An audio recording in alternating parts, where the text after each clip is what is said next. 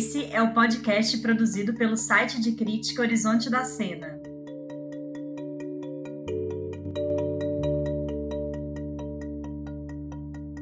Eu sou a Júlia Guimarães, crítica do site, e hoje a gente vai conversar, eu e a Luciana Romagnoli, que também é crítica do Horizonte, sobre o trabalho Marcha Ré, criado pelo Teatro da Vertigem em São Paulo, com colaboração do Nuno Ramos.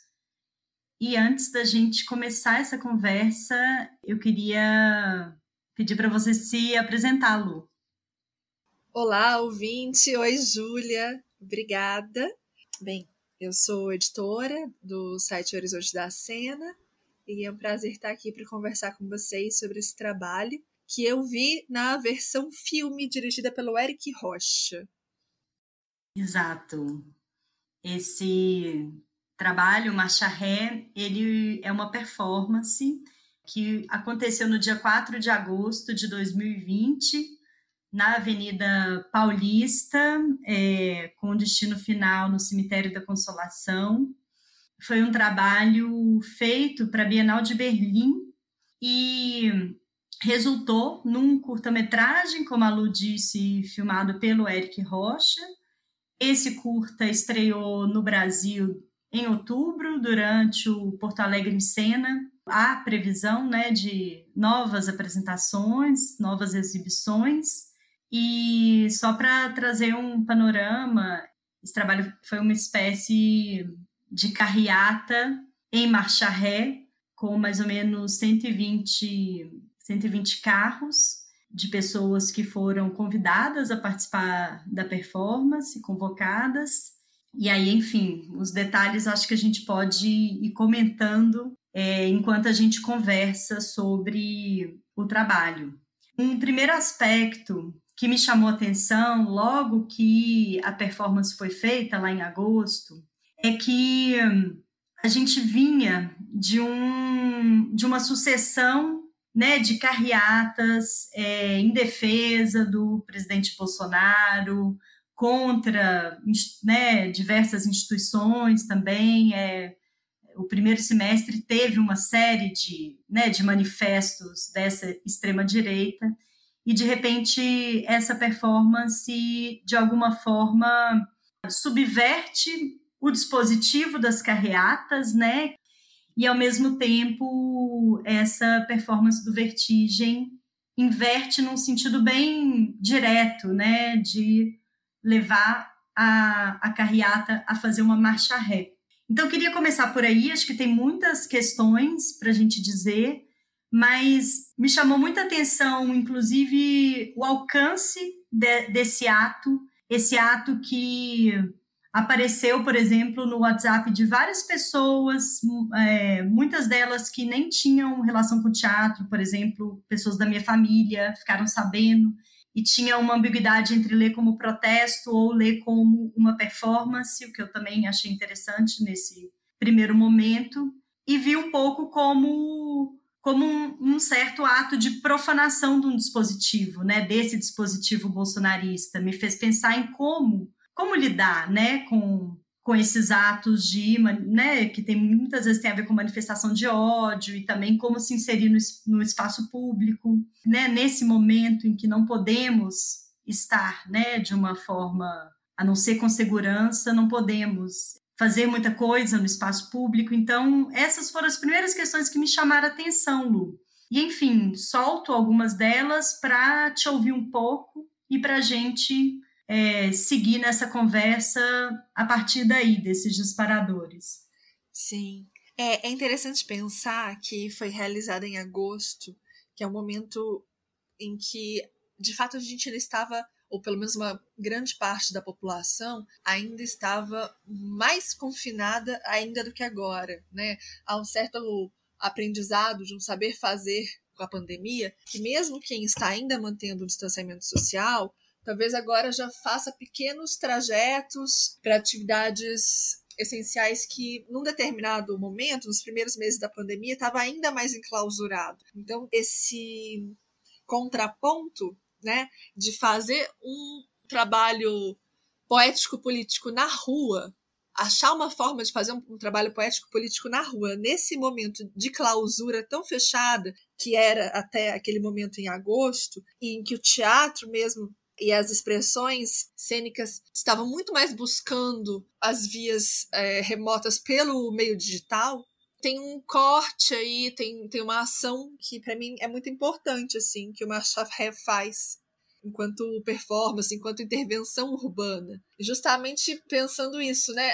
O modo como foi sendo gerida a pandemia logo de início criou um estado de protesto em quem se opõe à forma como o governo Bolsonaro já vinha governando o país e como ela estava lidando com a pandemia desde o início. É, eu lembro de ser um momento assim, nesses primeiros meses, até de mais é, protestos nas janelas, por exemplo, mas ao mesmo tempo havia essa essa claustrofobia, né? Essa clausura, essa impossibilidade de sair de casa, uma necessidade muito grande de ocupar as ruas para poder se colocar contra esse governo e uma impossibilidade ao mesmo tempo, né, de fazer isso. E eu acho muito interessante como o Vertigem resolve isso naquele momento com um ato poético político que vai para a rua de uma forma segura, e como você disse, usa um dispositivo, é um dispositivo muito caro, justamente aquele grupo social que seria o alvo da crítica, com uma profanação, como você falou, que é literal, né? É literal e é metafórica ao mesmo tempo. Então a marcha ré, né, esses carros andando para trás, literalmente e ao mesmo tempo, uh, como isso traz uma dimensão de uma marcha ré na história, né? De como isso conceitualmente traz uma dimensão de que a gente está voltando no tempo, se é se a gente for usar o parâmetro do progresso, né? Se a gente for usar o parâmetro de que com a passagem do tempo as sociedades tendem a alguma forma de progresso no sentido de adquirir um pouco mais de direitos humanos, um pouco mais de equidade, o que a gente viu contra o que se protesta, contra o que se faz arte, é justamente com um retrocesso dos direitos humanos um retrocesso na civilização muito grande. E aí eu acho que a metáfora da marcha ré é fortíssima também. Então, fico pensando muito nesse lugar também que você trouxe, né? De um artivismo também, Júlia, você pensa? Sim. Essa foi uma característica que, como eu falei no início, né, me chama muita atenção essas obras que elas estão numa zona indefinida, por mais que institucionalmente esteja numa zona bem resolvida, né, de é, enquadramento artístico, mas como ação, como manifestação no espaço público, ela pode muito bem ser lida por quem estava passando ali e até pela, pelas formas de disseminação dela, né, via mídia, é, como um protesto um protesto que, de algum modo, estranha essa forma de protesto que vinha sendo feita até então.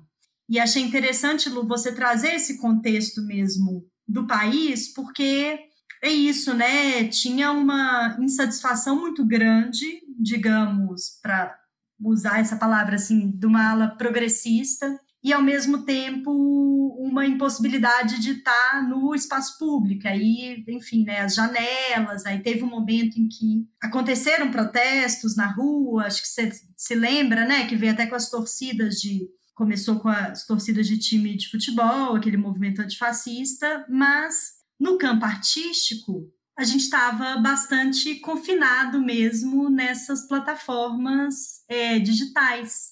E eu vinha vendo muito, muito pouca iniciativa, até por uma questão de logística mesmo, que se inserisse no espaço público. E claro, a gente, eu, eu, eu participei dessa estreia no Porto Alegre em Cena, eles falaram que foi um, um problema logístico, institucional e, sobretudo, burocrático gigantesco para conseguir estar na Paulista. Então, de fato, estar no espaço público, pelo menos daquela maneira, não era operacionalmente fácil, assim, mas é, eu achei muito interessante essa decisão de dizer, não, vai ter que ser dessa forma para fazer sentido, né? Para fazer sentido essa proposição. E aí isso começou a me chamar muita atenção para essas possibilidades mesmo do teatro hoje estar na esfera pública, porque eu sinto que também né, no espaço público, exatamente, eu falei esfera pública porque eu sinto também que ele acaba ganhando uma relevância singular na esfera pública, né? No, quando está no espaço público.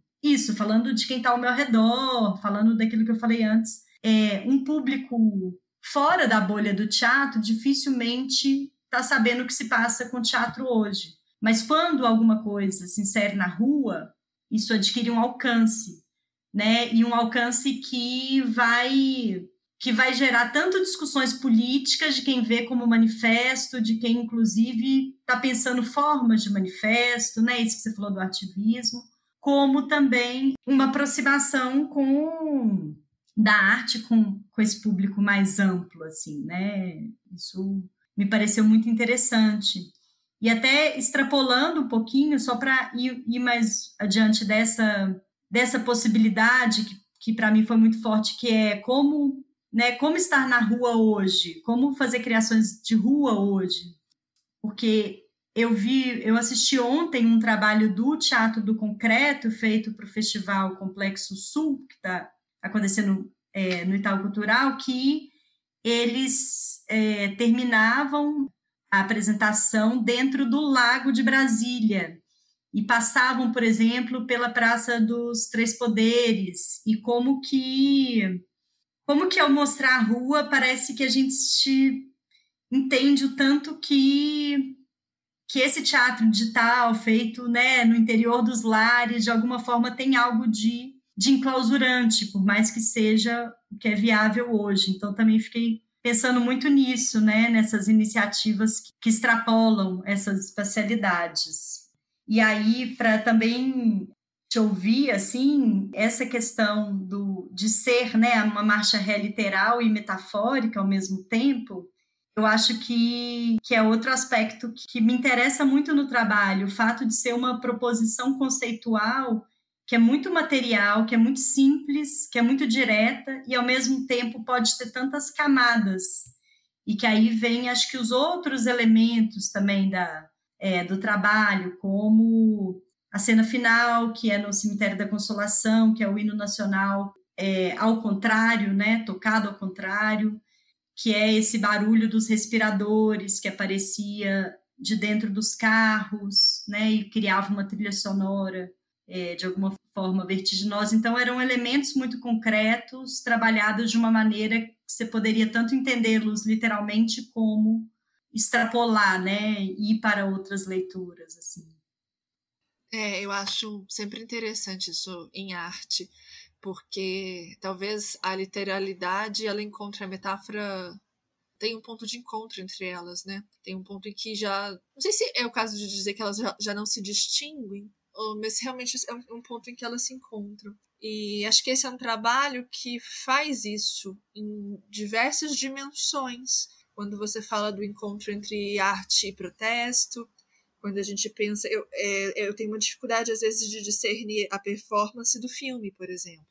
Né? Porque, como eu já vi pelo filme, tenho essa mediação do filme. Embora ela tenha acontecido, ela tem essas duas camadas. Eu acho muito interessante quando ela vai para esse lugar em que se encontram, de fato, modos distintos de olhar para as coisas, porque são esses lugares que estranham, esses lugares que nos colocam num certo desconforto, num certo já visto não visto, né? Que a nossa percepção se abre um pouco para alguma coisa. Eu acredito muito na força que a poética ou que a arte tem nesse lugar, de fazer esse tipo de operação de linguagem acho que é uma operação de linguagem, acho que é uma operação estética que se faz. E é isso, né? E, e, eu fico tentando discernir um pouco o que seria pensar separadamente, o que é essa música, o que é hum, esse som, esse som hospitalar, mas que é um som do corpo, né? Porque ainda tem isso, né? Esses sons que, que a gente ouve dos carros, dos batimentos cardíacos, ao mesmo tempo é o som do nosso corpo, né? Uma coisa totalmente orgânica. E ao, ao mesmo tempo é uma coisa mediada por instrumentos hospitalares. Traz essa ideia do hospitalar, é, porque o corpo vai fazer essas esse tipo de produção sonora, a gente vai ouvi-la no ambiente hospitalar, nesse enquadramento. E aí tem, então, um enquadramento dentro de outro. O que, que é ouvir isso na rua, o que, que é ouvir isso no filme?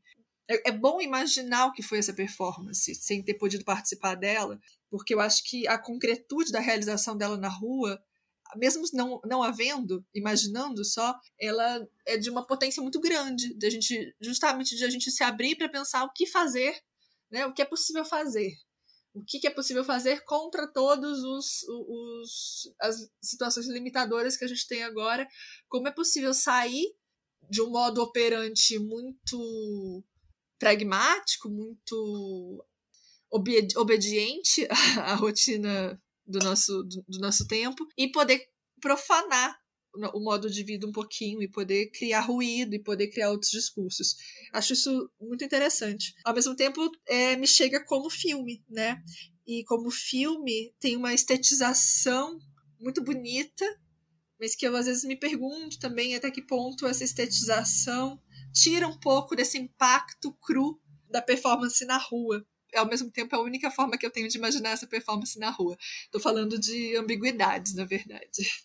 Bem, então assim, é, é uma das coisas que me interessa pensar é justamente essa sobreposição de linguagens ou de enquadramentos ou de modos de olhar para esse trabalho, sabe? É, pensando mesmo nessa questão da performance e do filme. E como o filme faz uma edição, como o filme vai trazer um outro outra camada mesmo, né? Vai trazer uma, um, um enquadramento já um pouco mais direcionado, mas que não deixa de estar furado pelo que a gente sabe que aconteceu ali. Sim.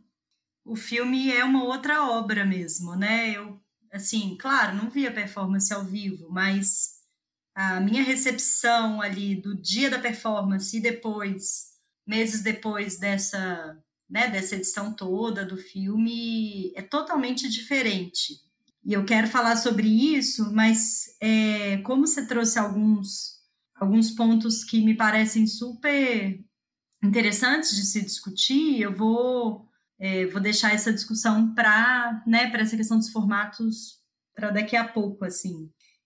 Nesses signos, né, sei lá, nesse, nesses elementos que são, né, ao mesmo tempo literais e metafóricos tem essa uma outra dimensão que está entre uma coisa e outra, que é essa dimensão de um luto, né, de algo que está coletivamente construído ali para para de alguma forma, pelo menos na, do modo como chega para mim, assim, uma certa elaboração, uma certa um certo ritual mesmo é, de luto, sobretudo em agosto, né, que os números estavam muito altos e muito, muito tristes, e a gente já vinha de um momento muito prolongado e desgastado, de um platô horroroso, de mil mortes por dia, assim. Então, esses elementos que você comenta, Lu, né, dessa desse batimento, né, e do barulho que os aparelhos criam, né, a partir disso. Também na, na cena final tem uma uma bandeira que vai descendo ali no cemitério da Consolação e que a imagem que aparece é uma uma imagem da série trágica do, do Flávio de Carvalho, né, de um rosto de sofrimento, assim, que também me parece essas, essas imagens que querem ser um pouco, não sei se é síntese a palavra, né, mas que querem, de alguma forma, tentar captar esse sentimento coletivo de, é, de luto, assim, e esse luto que perpassa várias camadas também, que eu acho interessante da obra, assim, é um luto em relação às mortes, é um luto em relação ao Brasil contemporâneo,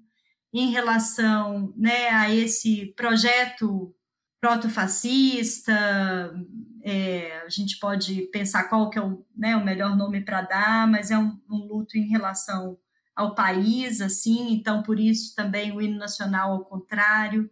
O hino nacional não deixa de ser também um ícone de todas essas manifestações que foram que foram trazendo né, uma retórica patriota, patriota justamente para levar o país para onde ele está, assim. Então, também tem isso, né? O, o, hino é outro ícone dessa gramática, digamos, bolsonarista, né? Mas que é mais ampla no caso do hino nacional. Então, todas essas ressignificações, para mim, elas, elas foram chegando para mim como elaboração de um luto. E aí, falando do vídeo, assim, do filme, né?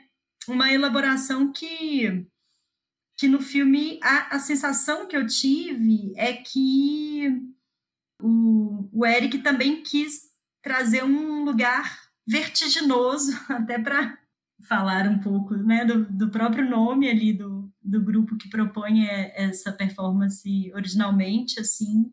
Então, o som, né, assim, a, trilha, ela ocupa muito da percepção ali do que se vê.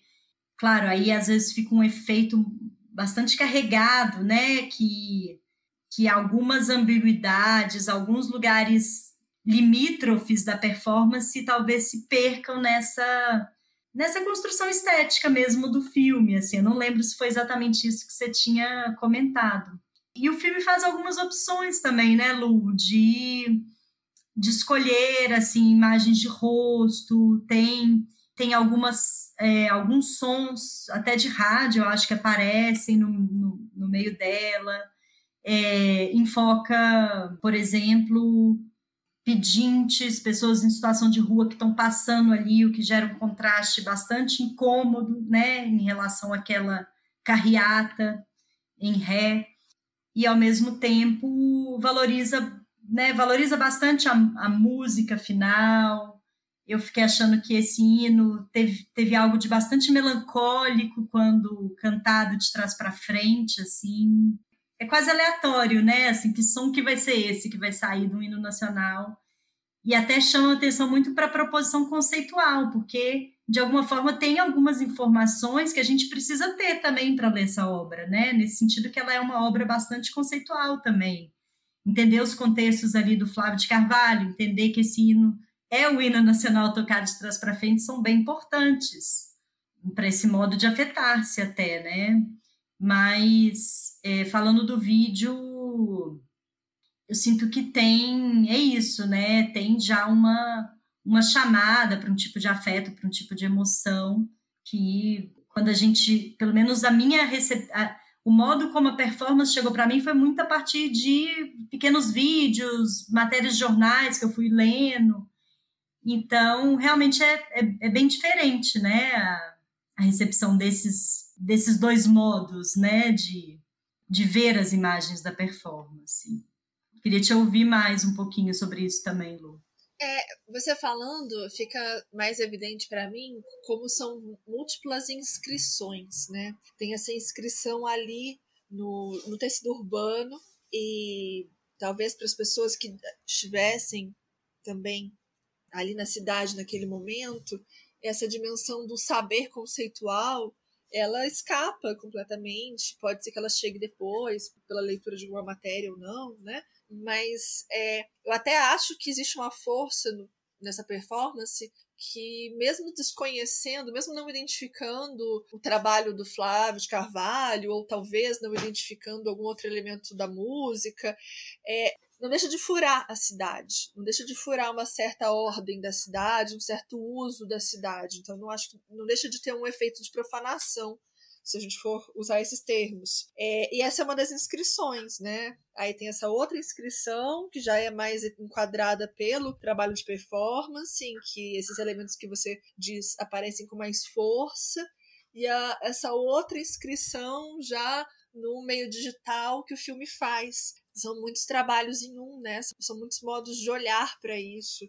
E aí você, bem, você falou de várias coisas interessantes assim de comentar, mas como eu acabei de falar de modos de olhar, eu vou trazer a questão do olhar, né? Desse olhar que está ali detido em alguns momentos nos motoristas, né? E esse olhar traz uma dimensão do luto também, né? De, da qual você falou que eu achei muito interessante você falar sobre isso, Júlia.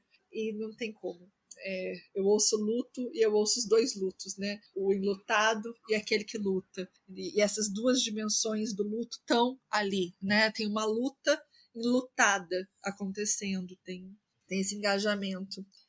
Mas tem uma tensão muito grande que, que a música reforça, né? Tem esse estado de tensão que, que é esse estado aflitivo mesmo que a gente viveu e que a gente vive ainda nessa pandemia eu acho que isso está muito no, no modo como a, música age sobre o nosso corpo, mas o olhar, um olhar assim esse buraco do olho, né? Isso que fura mesmo, isso que que não tem muito como preencher com palavras, que é dessa experiência do luto, que é da experiência da perda, que é da experiência do absurdo, né? É, isso tá muito. Eu acho que isso tá ali no olhar dos motoristas, isso chega para mim no olhar daquelas pessoas. E talvez não chegue tanto para mim justamente nos cidadãos que estão ali em condição, em outra condição, né? Que estão ali, é, não sei se não sei se como pessoas é, em situação de rua, mas elas estão ali uma situação social uma, completamente distinta, né? Totalmente destituídos de posses ali, pedindo algo que lhes falta, especialmente no momento de crise econômica como da pandemia, e o contraste dos corpos delas com os, os corpos protegidos dentro dos carros e com os corpos dos carros, se eu puder dizer assim, é uma coisa que eu acho que ainda fica pouco trabalhada no filme. Né? Eu tenho a sensação que o filme não se detém nelas de fato com essa mesma com esse mesmo cuidado conceitual e com esse mesmo cuidado perceptivo então ele acaba nesse sentido é, estando mais inscrito dentro da mesma classe social, que é essa classe contra a qual ele responde, que é justamente, como você falou, dos, dos manifestos, das manifestações feitas pró-Bolsonaro, né? Tem, tem um recorte de classe, eu acho, em que as coisas se inserem. E é engraçado, você também falou da questão da vertigem, você falou várias coisas, eu agora vou tentar retomar algumas. Mas você falou da questão da vertigem, né, do, do olhar do, da direção do Eric Rocha, e ao mesmo tempo que tem essa para mim fica também um, certo incômodo e uma certa fascinação do que é esse olhar de cima para a cidade e é vertiginoso, né? Aquele músico no alto e a câmera no alto, me lembrou Democracia em Vertigem da Petra Costa, a hora que você falou. Me lembrou essa questão da vertigem como uma experiência, uma experiência quase corpórea, nossa, diante desse luto de um país. Né? Claro que o Democracia em Vertigem tem uma linguagem completamente distinta, mas eu acho que tem algo que ressoa, de certa forma, de um certo olhar para o país. E aí me chama a atenção isso, assim, né? Esse luto de um país que é um luto de ideias, né? luto de uma ideia de, de Brasil, luto, luto de uma ideia de brasileiro, talvez luto de uma ideia do que estávamos nos tornando, que pensávamos que éramos. Tem uma peça da, da Cia Senhas, lá de Curitiba, que é Os Pálidos, que falava muito disso, um pouco antes da pandemia, uns anos antes. Muito sobre isso, quem pensávamos que éramos, né? Que nos pegou tão desprevenido essa ascensão do fascismo. E eu acho que quando eu falo esse nos pegou e esse éramos, tem um recorte mesmo de classe, tem um recorte de experiência de Brasil que a gente tinha, é, de uma classe média, ou talvez até no caso do filme um pouco mais que isso, mas de uma experiência de Brasil que a gente tinha que a gente perdeu, né? O que a gente achava que a gente tinha, uma ideia de Brasil que a gente achava que a gente tinha e que se perdeu. E é um, realmente uma dimensão de luto muito grande. É, é interessante você citar o Democracia em Vertigem, porque de alguma forma também tem né, esse recorte de classe que você comenta, e também tem essa esse, quase esse sublinhar da vertigem como como um, um, afeto coletivo que predominou nos últimos anos, porque também teve uma velocidade de mudança de acontecimentos, né, de não sei, mudança de paradigmas mesmo entre, sei lá, para começar entre o que o que vinha sendo dito na esfera pública e o que passou a ser falado, né, com toda com toda uma afirmação de, de ódio assim que espantou e que também trouxe trouxe muita vertigem assim.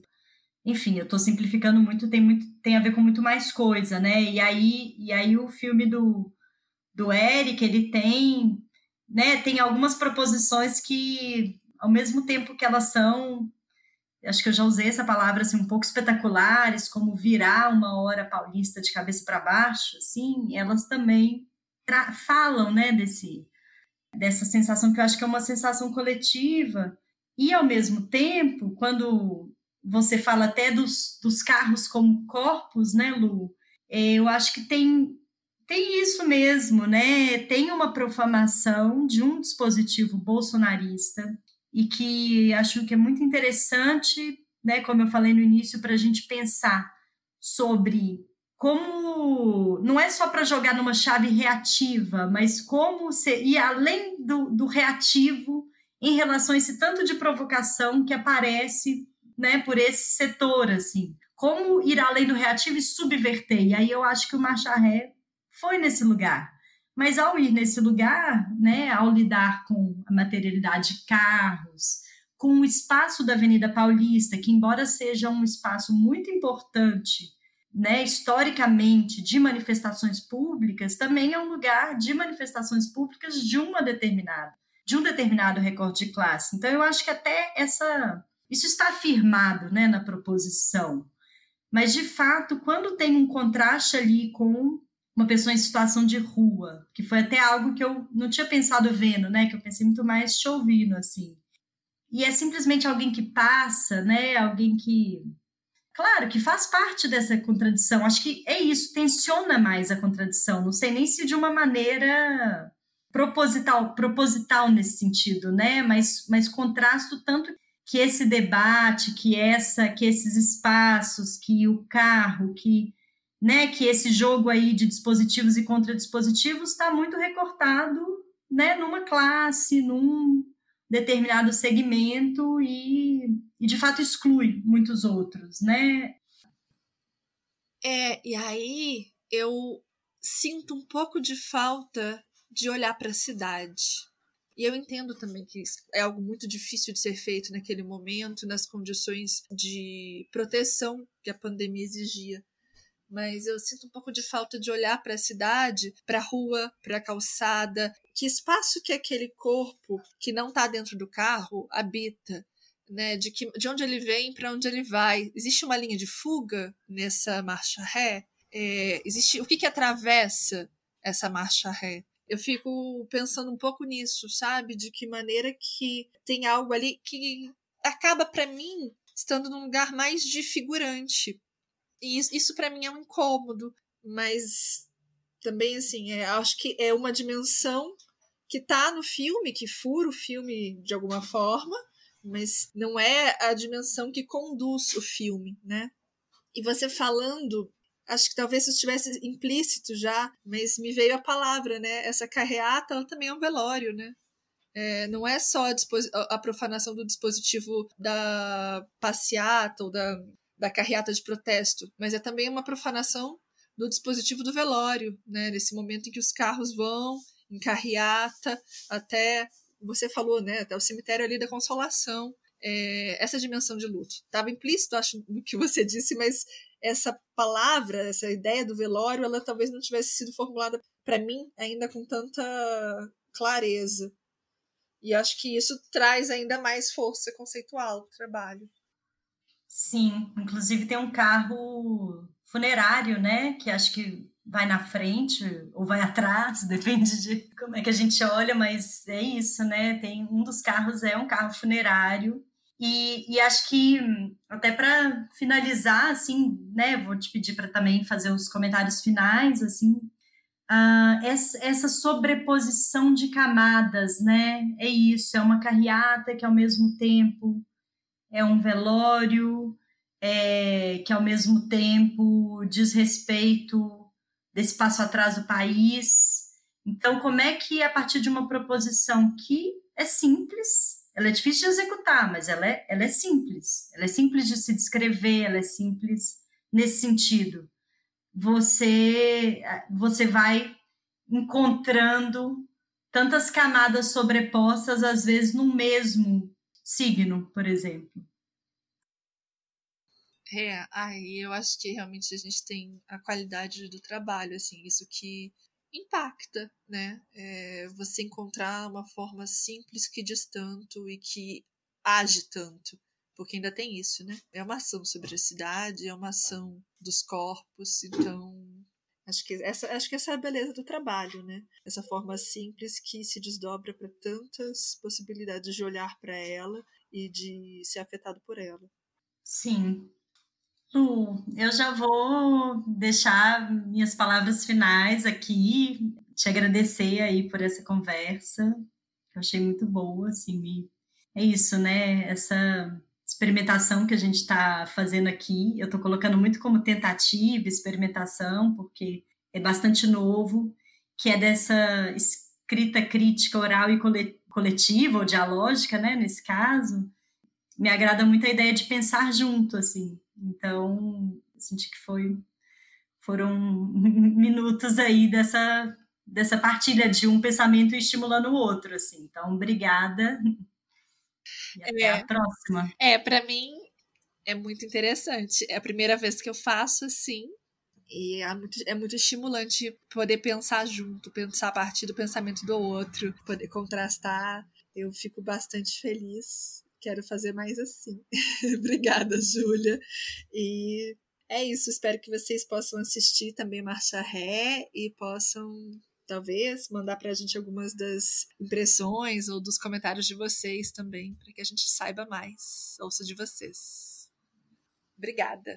E sugestões para próximas conversas críticas aqui é, são bem-vindas. Obrigada e até a próxima.